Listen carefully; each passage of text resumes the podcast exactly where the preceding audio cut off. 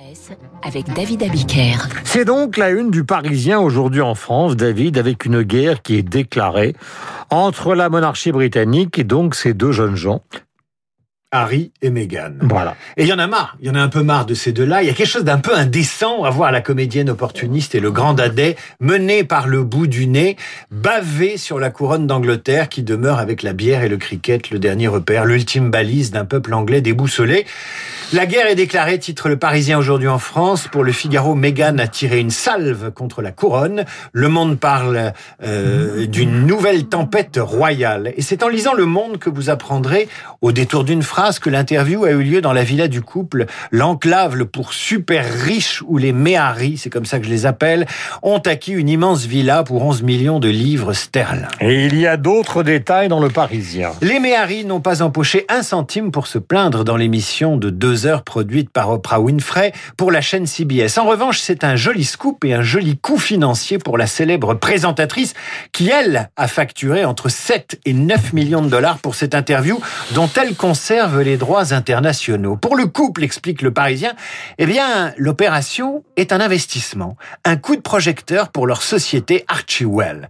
Société fondée l'an dernier à Beverly Hills qui porte le nom de leur premier enfant. Cette société a signé, comme les Obama d'ailleurs, un contrat de plusieurs années avec Netflix d'une valeur de 100 millions de dollars. Ils ont également signé un contrat avec la plateforme musicale Spotify pour des podcasts. Le premier de ces podcasts a permis de mettre en avant leur fils Archie.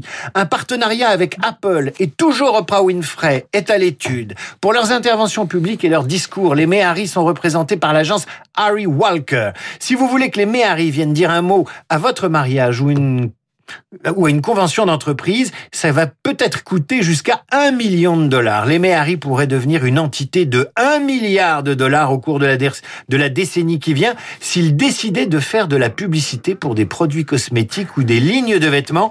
C'est l'avis d'un expert au Wall Street Journal. Mais attention à une dispute trop flagrante avec Buckingham. Les frondeurs pourraient tuer la poule aux œufs d'or, prévient une autre spécialiste des marques.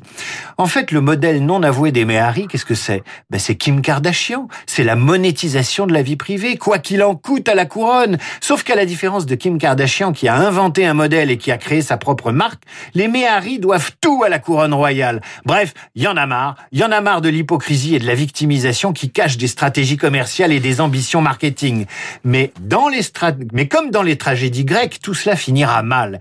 Et moi, je je fais un pari. Le mariage a été déchaîné ce Mais oui, le mariage a été survendu, l'exil a été marchandisé, la prochaine naissance sera surévaluée et le divorce coûtera cher comme une crise des subprimes. God save the Queen. À la une du Figaro, un sujet proche, réseaux sociaux, influenceurs, la nouvelle tentation des politiques. Si les têtes couronnées font de l'image pour s'enrichir, les élites républicaines, elles, font de l'influence pour se faire élire. Pour le Figaro, les réseaux sociaux occupent désormais une place privilégiée dans les stratégies de campagne électorale à venir.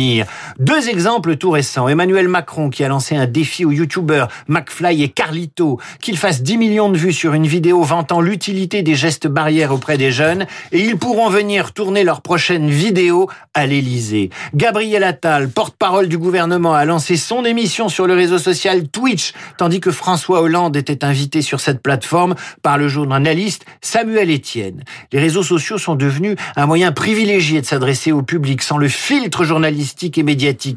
Les réseaux sociaux, c'est l'agora du 21e siècle, lançait tout récemment le ministre des Transports, Jean-Baptiste Djebari, avant d'ajouter que les influenceurs d'aujourd'hui seront les ministres de demain. Tout le monde lui est tombé dessus, mais Marlène Schiappa n'a-t-elle pas démarré avec un blog où elle racontait sa vie de maman bosseuse? Et Trump n'est-il pas devenu le plus gros influenceur du monde sur Twitter avant de s'en faire virer? Ceci dit, il faut continuer à lire le Figaro. Les politiques qui font des coups sur les réseaux sociaux ne sont pas certains d'y réussir aussi bien que le Rassemblement national ou la France insoumise qui prospère déjà sur Clubhouse ou sur TikTok. En fait, ces réseaux sociaux ringardisent totalement cette pratique de la télé qui consiste à faire venir des vrais gens, des vrais Français sur un plateau télé et de leur tenir la main pour qu'ils posent des questions aux politiques. Désormais, ce sont les politiques qui vont chez les gens, descendent au milieu du forum pour se laisser interpeller et parfois malmener.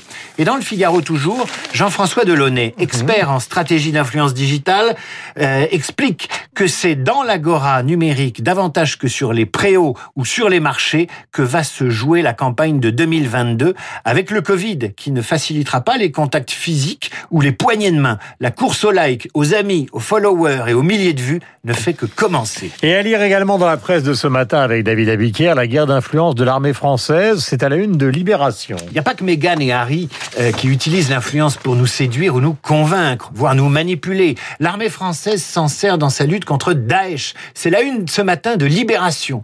Depuis les attentats de 2015, explique Libé, l'armée française crée de faux comptes sur les réseaux sociaux et pratique la publication d'articles orientés, voire de fake news.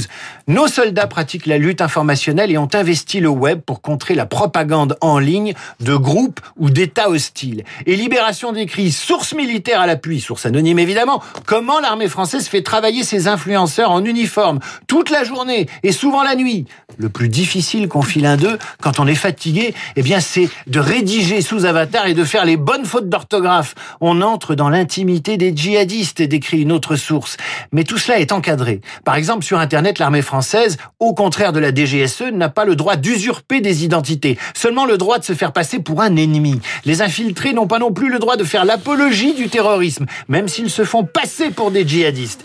Il n'y a pas que les terroristes d'ailleurs qui sont visés par l'armée française. L'armée russe l'est également. La Russie qui pratique l'intox en direction des armées de l'OTAN invente parfois de faux scandales. En 2017, des soldats allemands déployés en Lituanie dans le cadre d'opérations de l'OTAN ont été accusés d'avoir violé une adolescente. Eh bien, c'était faux. C'était un montage de toutes pièces. Mais ça fait partie des opérations de déstabilisation que les Russes ne s'interdisent pas.